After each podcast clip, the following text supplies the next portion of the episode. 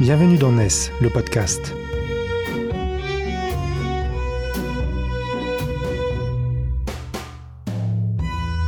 NES, c'est le média des nouvelles solidarités, édité par Corum, les experts 100% économie sociale et solidaire du groupe Vive.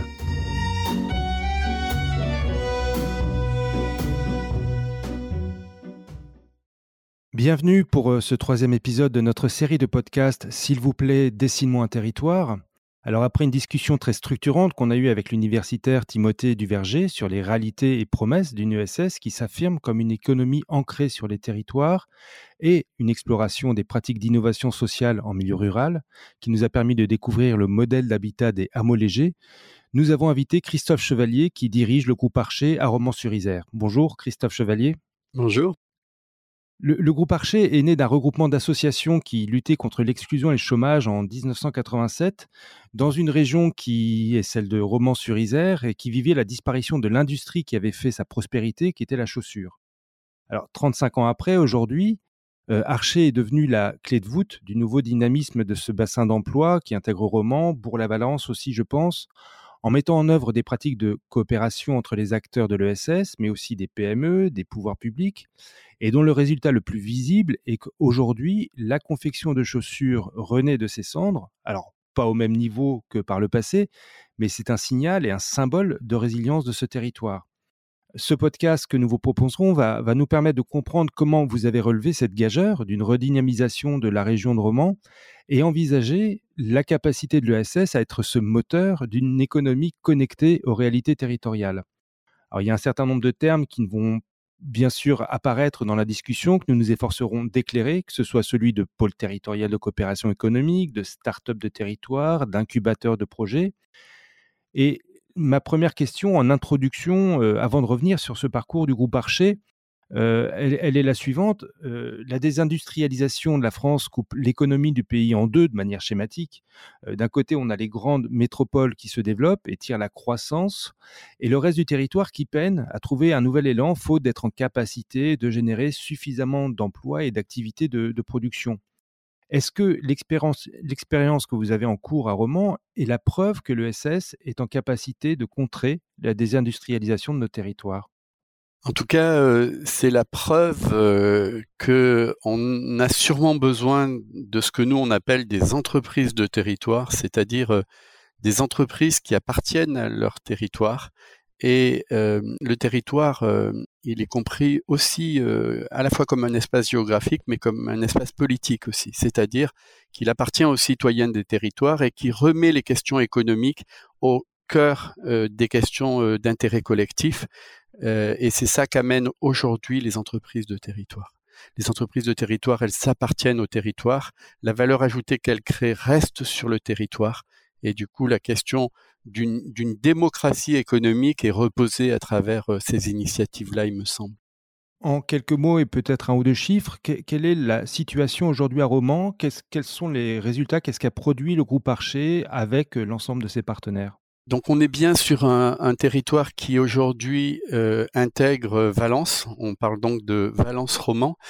ça a été une vraie stratégie du, groupe de se mettre à l'échelle euh, des politiques publiques et notamment il y a eu une grande agglomération qui a été créée entre Valence et Romans et donc pour nous ça a été important de se mettre là.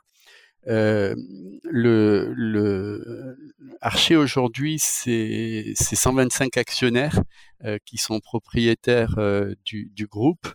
Euh, c'est un millier de salariés chaque mois.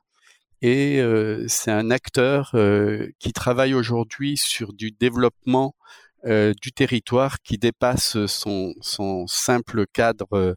Euh, c'est-à-dire que la plupart de nos actions aujourd'hui sont des actions qui permettent à d'autres d'entreprendre et qui vont bien au-delà euh, du périmètre du groupe. J'ai parlé de l'activité sur la chaussure. Là-dessus, on en est où? Bah, Sur la chaussure, euh, c'est à la grande, à la fois notre grande fierté et, et, aussi une manière pour nous euh, d'expliquer ce qu'on veut faire parce que dans la chaussure, il y a, il y a tous les ingrédients euh, de notre stratégie. On travaille au départ sur un espèce de rôle de SAMU social, c'est-à-dire qu'on se retrouve dans une situation dans les années 80 ou avant l'arrivée du RMI, du RSA, euh, euh, le territoire qui avait perdu sa mono-industrie ou qui était en train de la perdre connaissait des taux de chômage, euh, de précarité qui n'étaient pas publiables et dans un moment où il n'y avait pas le même filet social. Donc on a, vraiment investi, investi cette question-là. par la suite, ben, on a mené des, actions d'insertion par l'activité économique. et dans une troisième phase de développement stratégique, on s'est dit on va mener des actions de développement économique. Et euh, la chaussure était quelque chose d'extrêmement exemplaire parce que en gros tous les politiques publiques euh, d'État descendants avaient échoué malgré les millions. Et donc c'est à partir de la mobilisation de l'ensemble du territoire qu'on a pu imaginer un nouvel avenir à Romans euh, sur la chaussure. Et pour faire court, en fait, on a on a validé le fait que l'industrie du luxe, elle avait peut-être des limites. En plus, c'était pas notre culture, mais on a aussi validé le fait que euh, des ateliers, des petits ateliers euh, euh, très agiles, qui étaient sur des niches d'activité, pouvaient avoir un modèle économique à deux conditions. Donc là, je parle pas de valeur, je parle de réalité économique. La première condition, euh, c'est qu'il y ait plein de petits ateliers qui coopèrent entre eux, pas pour se faire plaisir, mais parce que la vie, l'avenir de chacun d'entre nous dépend de nos capacités à travailler ensemble, puisqu'on n'a plus la taille critique pour acheter seul des boîtes de chaussures, pour aller dans les salons, pour ouvrir des magasins. Donc c'est ensemble qu'on est capable aussi de prendre des gros clients. Euh, en fait, dans la chaussure, on essaye de réussir ensemble ce que personne ne peut faire seul. Et, donc, c'est devenu un modèle économique de la, de la chaussure à, à. Et la deuxième chose, c'est important de le dire, euh, c'est que on, on, enlève tous les intermédiaires. C'est-à-dire que ce qui a tué, enfin, ce qui a tué en partie pour nous la chaussure, euh, c'est euh, pas euh, la question de la fabrication, c'est même pas la question de la vente, mais c'est tous les intermédiaires qui étaient en fait les plus riches. Euh, c'est eux qui, qui captaient la valeur ajoutée et donc, il faut que cette valeur ajoutée, si on veut produire en France, elle reste sur le territoire. Et, comment on fait? Ben, on a une relation la plus directe possible avec nos clients. On utilise pour ça, bien entendu, le net, parce que voilà. Mais surtout, on a créé un lieu euh, qui s'appelle la Cité de la Chaussure, où on a regroupé euh, quatre ou cinq ateliers, euh, ce qui accélère les possibilités de coopération entre nous mais on a fait en sorte que ces ateliers soient visitables. Donc, on a énormément de visiteurs.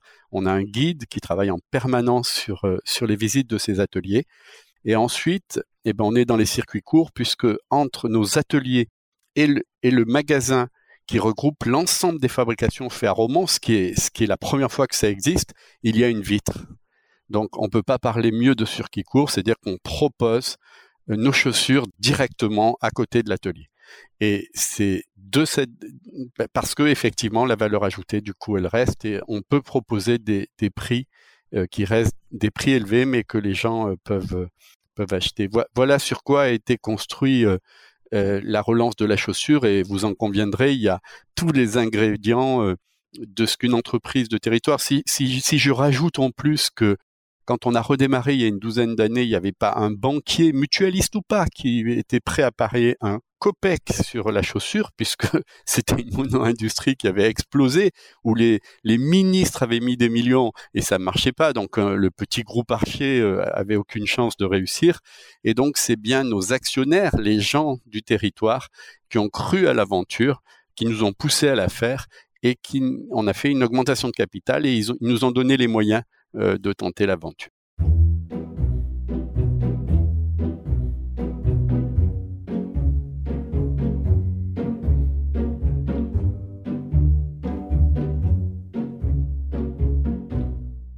Alors revenons justement sur comment tout cela s'est fait, comment euh, on part de ce groupement d'associations euh, et, dans l'image, euh, dans, l'image, l'imagerie populaire, c'est vrai que l'association, on ne la voit pas comme un acteur qui, qui, a un moteur de développement économique, on laisse ça aux entreprises.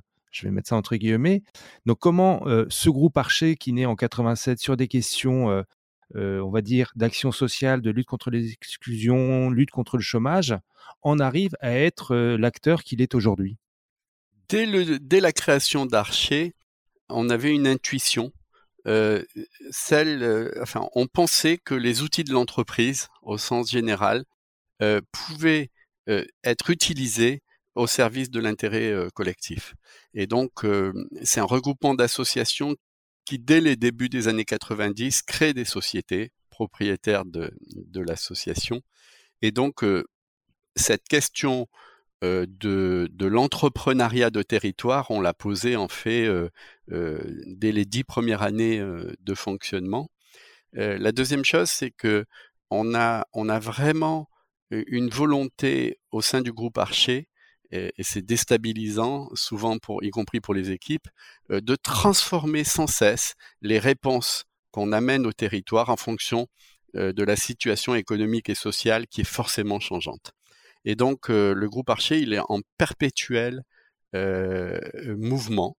Et à un moment, quand on a mesuré les limites de l'insertion par l'activité économique, puisque l'insertion par l'activité économique, c'est notre métier de cœur et on, fait toujours beaucoup ça, euh, l'inclusion est une question centrale dans les questions de développement durable, euh, mais euh, on a mesuré les limites de notre action telle qu'elle était négociée avec l'État, puisqu'en gros l'insertion, c'est de prendre des gens qui relèvent du social et on a deux ans et beaucoup d'argent de l'État et des collectivités locales pour en faire des travailleurs qui peuvent récupérer, qui peuvent reprendre un emploi. Et ça a du sens dans des périodes comme ces temps-ci où il y a des vraies tensions sur le marché du travail. Mais c'était complètement vain dans, dans le secteur de romans dans les années 90 quand la mono-industrie continuait à s'effondrer. Euh, et du coup, on a décidé à ce moment-là euh, que ça n'avait pas de sens et une entreprise de territoire, vous pouvez pas travailler quand ça n'a pas de sens, parce que c'est le sens même, l'histoire qu'on construit ensemble, qui fait le mouvement, qui fait la mobilisation. Et donc, on a décidé à ce moment-là qu'il fallait faire du développement économique. C'est-à-dire que la question, elle n'était pas d'accompagner des gens, mais de faire en sorte que les, possibles soient plus grands. Et euh, quand on a décidé de faire du développement économique, en, fait, on l'a fait sur euh, trois directions. Euh, la chaussure, et on est super content d'avoir fait ça. Des fois, c'est vraiment un métier compliqué, mais, mais, c'est passionnant. Voilà. On a travaillé sur la question des entreprises qui coulaient, mais qui intéressaient personne parce qu'il n'y avait pas d'actifs de marque ou de choses repérées. C'est toujours le cas. Hein, quand une entreprise de 3, 4, 5, 10 salariés s'arrête, ça intéresse personne si elle n'a pas des beaux bâtiments, des belles machines. Nous, on a toujours pensé qu'il y avait peut-être un savoir-faire euh, qui n'était pas dans les bilans, mais qui nous permettait peut-être de sauver l'entreprise ou en tout cas une partie de l'entreprise. On l'a fait sur une dizaine d'entreprises. et puis, on a travaillé aussi sur la question de la de, des alternatives aux délocalisations. Alors, à une période où le Made in France, il n'était pas à la mode, en fait, on se rend pas compte, hein, ça fait que 5-6 ans qu'on trouve que c'est vertueux d'avoir une industrie de main-d'œuvre en France. Nous, on a toujours pensé que c'était important parce qu'on était dans un bassin où les gens, ils avaient des bacs plus 8, mais dans les mains. Et on ne pouvait pas penser qu'une société pouvait marcher qu'avec des cols blancs euh, qui gagnent beaucoup d'argent, qui rechignent à payer de l'impôt et, qui font que du numérique. Il faut bien à un moment donné euh, qu'on cultive des légumes, qu'on fabrique nos vêtements et, nos chaussures. Donc on a toujours été des militants de l'entreprise de main-d'œuvre. Et c'est à partir de là qu'on a proposé à des industriels des alternatives à la délocalisation. Et là, la clé, ben, c'est en gros, si vous vous intéressez qu'au prix unitaire de la pièce, il n'y a plus de production en France, mais si vous êtes capable de calculer un coût global d'une délocalisation, même un coût global juste pour l'entreprise, en termes de déplacement de ses cadres, de prise de risque sur ses brevets, de transport, de fabrication de stock, etc., vous apercevez qu'il y a 15 ans, c'était la mode de partir produire ailleurs. Et aujourd'hui, et même il y a 10 ans, quand on proposait aux entrepreneurs de calculer le prix global, il y en a qui sont revenus. Peut-être juste un exemple plus marquant, dans l'automobile, on, a, relocalisé une activité qui n'avait pas démarré mais qui avait été installée dans un pays émergent et le sous-traitant premier niveau de Ford, qui était notre client à nous, a dit devant, les médias que la pièce Archer lui coûtait euh, sept fois plus cher en prix unitaire, mais moins cher en prix global. Et, c'est cette question qui est centrale dans les questions décentralisant de délocalisation. Et pour finir là-dessus, si demain on intègre non pas simplement le prix global pour l'entreprise, mais les externalités négatives créées en termes de déscolarisation des gamins au Bangladesh, de pollution, de financement à travers le pétrole des pays du Golfe qui n'ont pas forcément tout le temps les valeurs qui, qui, sont les nôtres, et eh ben ça va complètement s'équilibrer et on n'aura plus besoin, encore une fois, d'aller fabriquer à 8000 km ce qu'on pourrait fabriquer chez nous. Comment vous expliquez cette inversion des valeurs du calcul, ce que vous décrivez entre est-ce qu'on prend le coût de la pièce ou le coût global Comment est-ce que vous, alors, vous vous êtes structuré en, entreprise, c'est-à-dire que Archer a créé une, société dont elle est euh, un, actionnaire. On reviendra peut-être un peu sur la structure d'ailleurs capitalistique et, qui, qui, est dedans et, qui euh, comment s'organise la gouvernance. Mais euh, vous vous structurez donc en entreprise, mais après vous allez voir ceux qui sont maîtres du sujet, si, si, si on veut, et, et vous, vous leur dites non, non, euh, les gars, vous vous trompez, il faut faire autrement. Comment vous arrivez à créer cette bascule-là pour que ça marche? À un moment où justement cette question de la relocalisation n'était pas du tout euh, dans les termes que l'on entend aujourd'hui plus communément? En fait, c'est assez intuitif, mais euh, avec le recul, je pense qu'on a à peu près toujours fait la même manière. C'est-à-dire que par rapport à une situation qui nous semblait pas, très vertueuse, par exemple, il y avait plein de gens qui savaient faire des chaussures à Romans, il y avait plus de fabrication de chaussures. ce qu'on a fait en premier, et ça c'est hyper important, c'est qu'avant d'en parler, on a fabriqué une chaussure. C'est-à-dire qu'on a fabriqué une chaussure et on l'a fait parce que on a raconté une histoire à quelques personnes autour de nous, à un premier cercle, des copains qui avaient des ateliers, qui ont pu nous, nous, passer une partie de leur usine pour faire les premières chaussures. Nous, on n'avait pas ça. Euh, des actionnaires qui étaient prêts à mettre de l'argent, etc. Et après, quand on a fait une, une première chaussure, on n'a pas dit on a fabriqué une chaussure. On a dit on a trouvé le moyen de recréer une industrie de main-d'œuvre en France. C'est-à-dire qu'on porte toujours, non pas nos rêves, mais nos réalisations concrètes dans un espace où on essaye de lui donner de la signification et de globaliser. Et donc, on, fait on utilise beaucoup les médias pour ça aussi. Donc, euh, on, est passé dans toutes les télés, toutes les radios, et on a raconté ça. Voilà, c'est possible de refaire une industrie de main-d'œuvre en, en, se servant de l'exemple de la chaussure. Et à partir de là, dans un premier temps, maintenant ça a changé, hein, mais on, a été envahi par tous les industriels qui nous ont dit mais, mais on peut le faire aussi dans l'automobile, mais on peut le faire dans l'aérospatial, mais on peut le faire dans la mécanique, mais on peut le faire, etc. Ça s'est passé comme ça. Est-ce que de manière un peu romantique, on, pourrait dire que vous les avez à nouveau autorisés à rêver? Je, crois qu'une une partie de l'aventure d'Archer euh, crée du désir, euh, et, et d'ailleurs, je vous fais une petite parenthèse qui est un peu hors sujet. on vit très mal ces périodes de Covid parce que nous, on est une économie de la rencontre. Moi, j'ai besoin de serrer les, gens dans mes bras, de déjeuner avec eux, et je m'aperçois que le Covid nous permet de maintenir les relations qu'on avait construites avant, mais ne permet permet beaucoup plus difficilement de créer de nouvelles relations. Nous sommes euh, une entreprise de territoire, c'est avant tout des gens qui habitent dans un territoire et qui aiment la rencontre et qui aiment les échanges.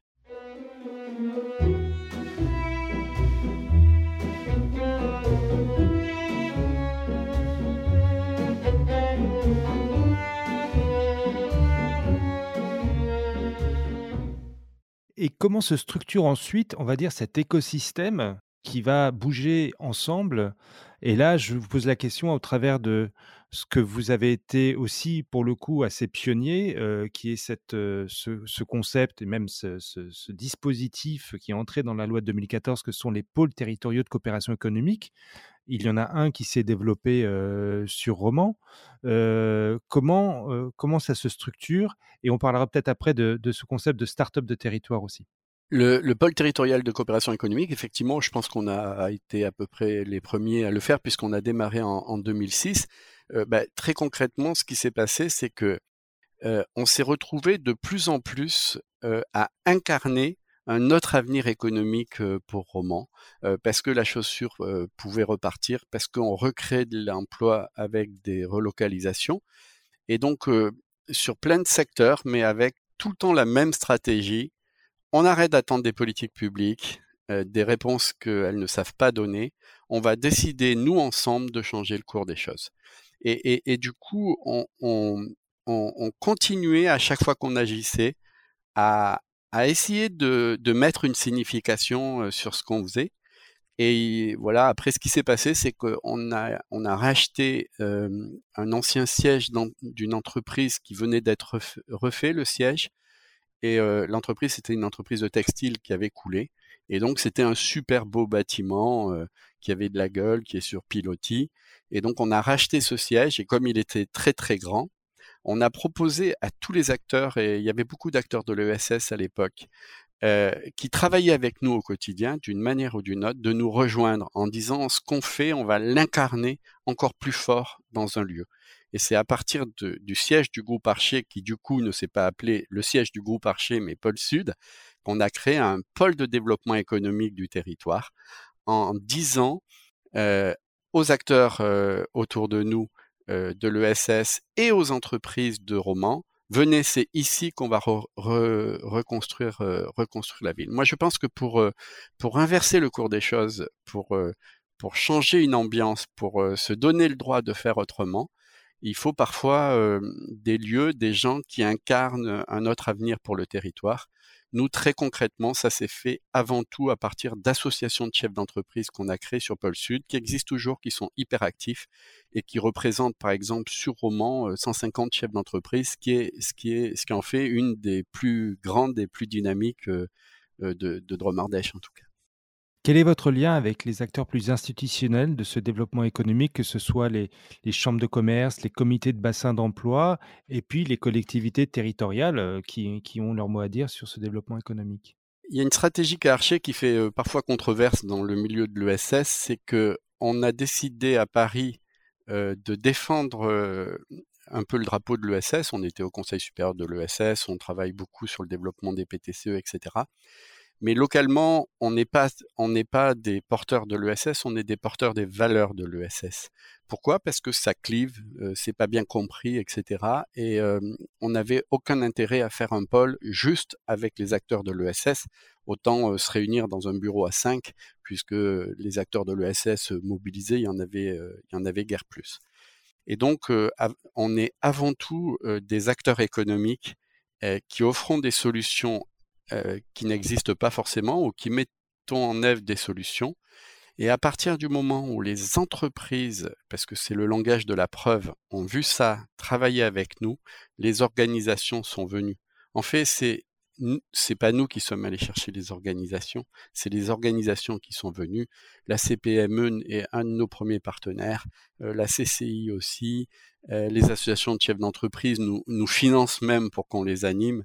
Et d'ailleurs, je peux même dire que le premier mouvement, ça a été les entreprises, les organisations des entreprises et après les collectivités locales. C'est-à-dire que les collectivités locales, elles ont toujours validé notre travail d'insertion, ça pose pas de problème, mais notre travail de développeur économique, c'est la présence des entreprises qui les ont fait basculer là-dessus. Est-ce que ça veut dire que le, modèle du groupe Archer, qui, a une structure qui est bien ancrée dans, dans l'ESS, dans ses formes et dans ses organisations, c'est justement de, laisser de côté la, on va dire le prosélytisme politique pour être dans l'action, mais une action qui est toujours guidée par, ses valeurs, par, par, le projet politique finalement de l'ESS. En fait, moi je suis parfois déçu par notre euh, par notre secteur euh, et je me mets là-dedans dans la déception c'est pas à côté de moi et je trouve qu'il y a trop d'écart entre les valeurs qu'on annonce avec force et fracas et les pratiques, y compris les relations individuelles qu'on crée entre nous, euh, qui sont pas à la hauteur de, de, de, de ce qu'on annonce. Et du coup, moi, par rapport à ça, enfin nous, à Archer, on est vraiment avant tout dans le langage de la preuve. Euh, ça, on est dithyrambique quand on a fait une chaussure, mais pas avant. Voilà, euh, c'est ça, c'est ça qui est, important. Et puis, si je suis euh, vraiment honnête jusqu'au bout, j'ai retrouvé des vraies dérives dans des organisations de l'ESS et j'ai trouvé des gens qui menaient des entreprises qui n'étaient pas du tout d'ailleurs ESS, qui sont devenus des amis et qui sont des exemples pour moi d'une entreprise responsable, etc. cette aventure, elle, elle, a aussi changé mon regard sur, sur les entreprises. franchement, c'est des héros. Enfin, pour moi, il y a plein de chefs d'entreprise ici qui sont des gens juste extraordinaires. Et pour certains, ils n'ont pas de leçon de recevoir avec des porte-drapeaux de l'ESS. Après, dans l'ESS, j'y ai mes amis, j'y ai mes valeurs. Mais, mais voilà, je crois que vraiment, de manière plus générale, aujourd'hui, pour moi, il y a un enjeu énorme de la question des territoires, des villes moyennes ça devient, on, n'a parlé que des, métropoles. Aujourd'hui, on reparle de cette question des villes moyennes. On se on reparle d'une économie qui doit être au service des hommes. Et je crois que le SS a rendez-vous avec l'histoire par rapport à ça, parce que ça fait des années qu'elle prône ça. Et quand ça arrive, il faut qu'elle soit en première ligne. Et je ne suis pas tout le temps super certain qu'elle le sera. je l'espère, mais je ne suis pas toujours certain.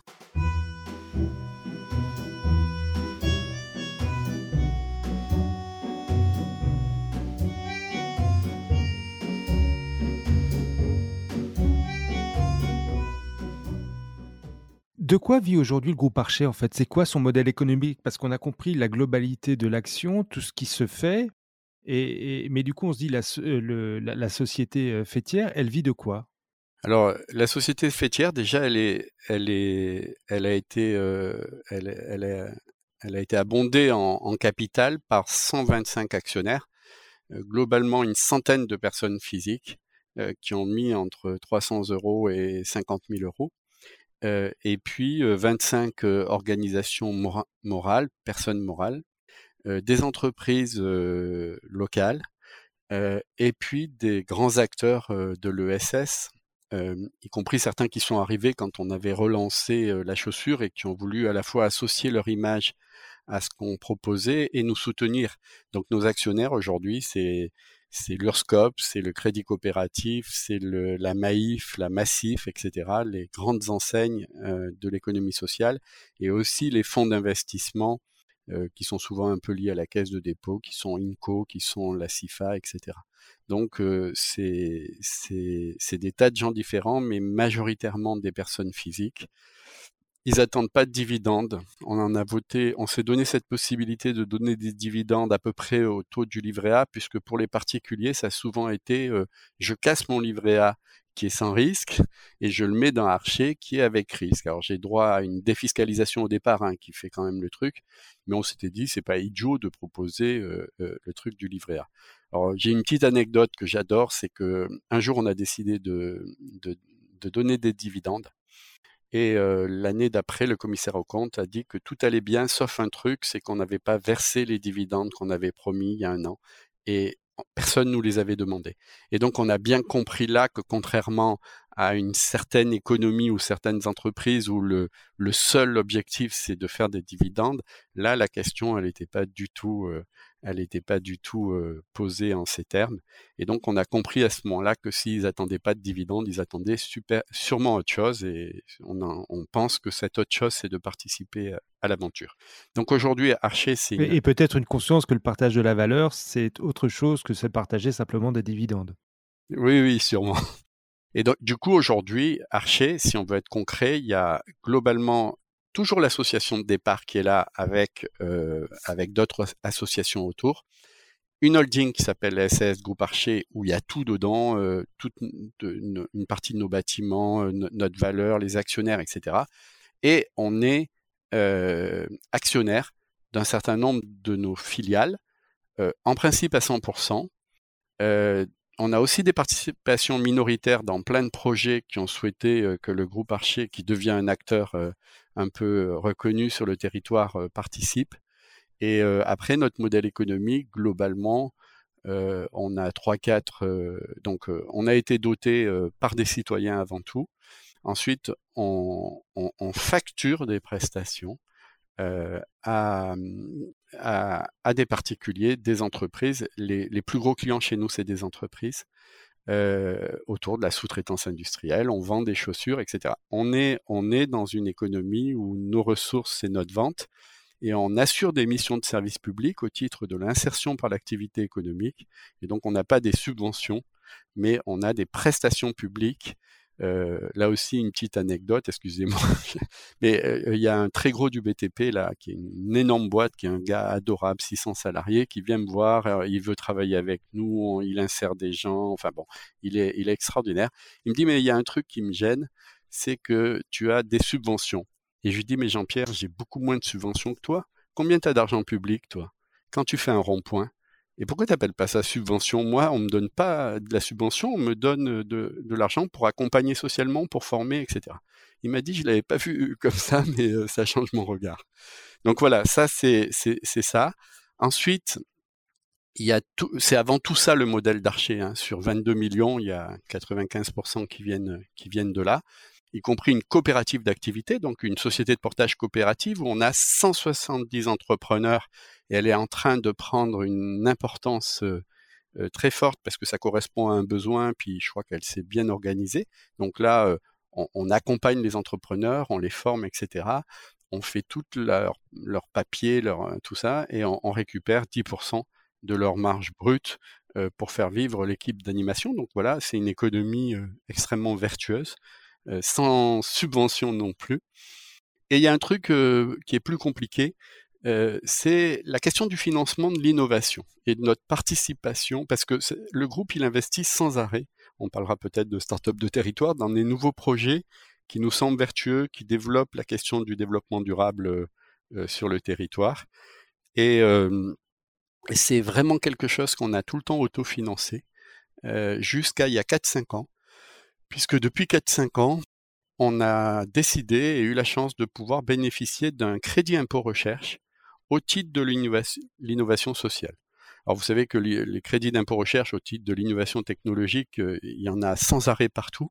Nous, dans la Drôme, quand on a proposé le crédit impôt recherche, euh, la direction départementale des impôts, enfin du, du Trésor, a dit ben, c'est pas possible euh, parce que on sait faire l'innovation technologique mais pas l'innovation euh, sociale. Et, c'est une question de, qui, est globale d'ailleurs d'essayer de faire reconnaître l'innovation sociale au même titre que l'innovation technologique pour qu'elle bénéficie de ce type de financement public d'ailleurs.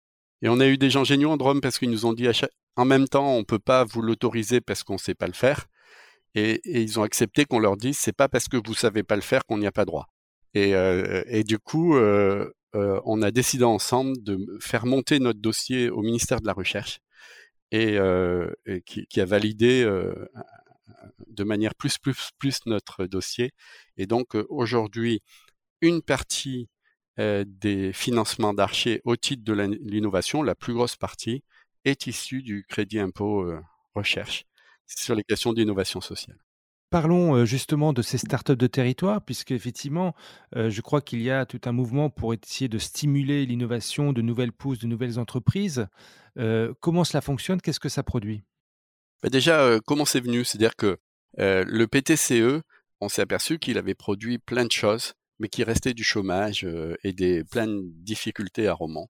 Et donc l'idée de, de startup de territoire, c'est de, de se dire on va faire un PTCE 2.0 pas parce qu'il devient numérique, mais parce qu'il change d'échelle, avec l'idée qu'il s'adresse plus simplement aux entreprises, aux chercheurs et aux collectivités locales, mais à l'ensemble des gens qui habitent le territoire, quel que soit leur statut, euh, leur situation sociale, leur niveau d'études, etc. Et donc, notre idée, quand on a lancé Startup de territoire en 2015, donc c'est assez récent, c'était de dire que si on réunissait tout le territoire et qu'on crée des conditions favorables, euh, qui est un vrai accueil, un vrai échange, un peu d'intelligence collective, euh, l'idée que les gens euh, soient pris en compte en fonction de leur expérience de vie et pas de leur niveau d'études ou de leur position sociale, parce que sinon ça casse tout. si on crée ces, trucs-là le, le temps d'une soirée créative, et si on s'emparait des grandes questions du développement durable qui sont qu'effleurées par les politiques publiques depuis 20 ans, c'est quoi? C'est le vieillissement de la population. On peut pas dire que c'est des choses réglées ces temps-ci. Il y a de l'actualité. C'est le décrochage scolaire, c'est le chômage, c'est la transition énergétique. Enfin, toutes ces questions qui impactent nos vies tous les jours ne, sont qu'effleurées par les politiques publiques aujourd'hui. Et donc notre idée était de se dire, comme on l'avait fait pour la chaussure, n'attendons pas des politiques descendantes, mais faisons en sorte que trouvons des idées trouvons des, idées de start-up qui, vont, qui vont améliorer la vie de chacun d'entre nous. Un exemple peut-être de ces startups qui, qui émergent? Je voulais dire deux choses d'abord. c'est que une fois que les gens avaient les idées, et c'est ça la spécificité de startups de territoire, c'était pas des spécialistes vont les mettre en œuvre, c'est venez les mettre en œuvre. Et donc, c'est les citoyens qui ont créé les premières startups de territoire, les 20 premières, euh, en se réunissant le soir. Ils ont mis un an, un an et demi. Nous, on les a accompagnés pour créer ces, startups. C'était la première chose. La deuxième chose, c'est que on a eu un truc complètement délirant qui prouvait que l'intuition qu'on avait eue, ça correspondait à un besoin. Je vous passe les détails, mais la troisième soirée, parce que dans toutes les soirées, on ne pouvait pas accueillir tout le monde, on, fermait les portes, il y avait des gens derrière qui ne pouvaient pas rentrer. Donc la troisième soirée, on a, loué le parc des expositions et on s'est retrouvé sur ce petit territoire à 1492 à inventer des startups. Donc ça prouve, alors que si vous faites une réunion euh, enfin, il n'y a personne qui réunit 1492 personnes pour parler du vivre ensemble. Donc, euh, on sent bien que ça correspond à une demande. Et du coup, euh, aujourd'hui, les premières startups, elles ont remis la consigne de verre à Romans. Elles mettent des toits solaires partout. Elles installent des maraîchers bio. Elles réinvestissent des magasins collectivement de centre-ville qui étaient fermés. Voilà, elles sont situées, elles ont en fait, c'est un projet startup de territoire qui a porté le projet Cité de la chaussure. Donc, elle relocalise de, l'activité, elle s'intéresse et elle trouve des solutions à des choses qui changent notre vie de tous les jours.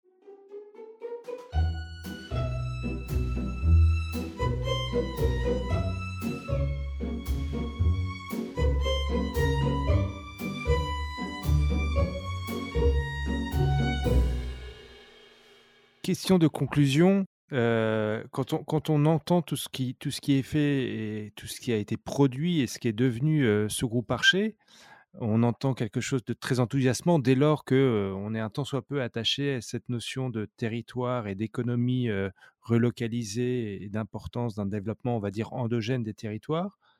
Et à, et à, un moment donné, on se dit, mais est-ce que le groupe Archer, dans son leadership, n'est pas trop centrale dans, dans le paysage. Est-ce que, je, je, le dis à dessein, euh, est-ce que le groupe Archer, c'est pas la nouvelle mono-industrie qui, si elle s'écroule, il n'y a plus rien? Ce que vous me dites, ça, touche plein de choses parce que votre question, en fait, elle est très compliquée et on pourrait répondre oui ou non euh, euh de, de deux manières. En tout cas, ce que je peux vous dire, déjà, bah, il y a deux choses. Alors, la première réaction des fois que j'ai, c'est il faut arrêter ce syndrome de l'ESS Small is Beautiful et de créer à deux ou trois des trucs hyper vertueux sur lesquels il y a 20 000 chercheurs et plein de livres qui peuvent se faire et qui n'impactent pas assez la vie de tous les jours. Donc moi, je suis pour un, développement économique des territoires qui impacte la vie de tous les jours. Donc ça, c'est sûr. la deuxième chose, c'est que nous, on a décidé là maintenant, depuis 4-5 ans, qu'on était assez gros qu'on avait atteint une taille critique et on passe, euh, enfin en tout cas moi je passe beaucoup plus d'énergie à aider des entreprises nouvelles à se créer et avoir leur propre gouvernance que euh, de développer Archer. Donc nous, on est plutôt dans l'idée, on s'est développé beaucoup, on est 1000 aujourd'hui, qu'on on a atteint cette taille critique, qu'on va continuer à se développer sur ce qui nous paraît très stratégique et où on pense qu'on joue un rôle majeur, la chaussure, le textile, enfin il y a des actes, les relocalisations, c'est là on doit y être.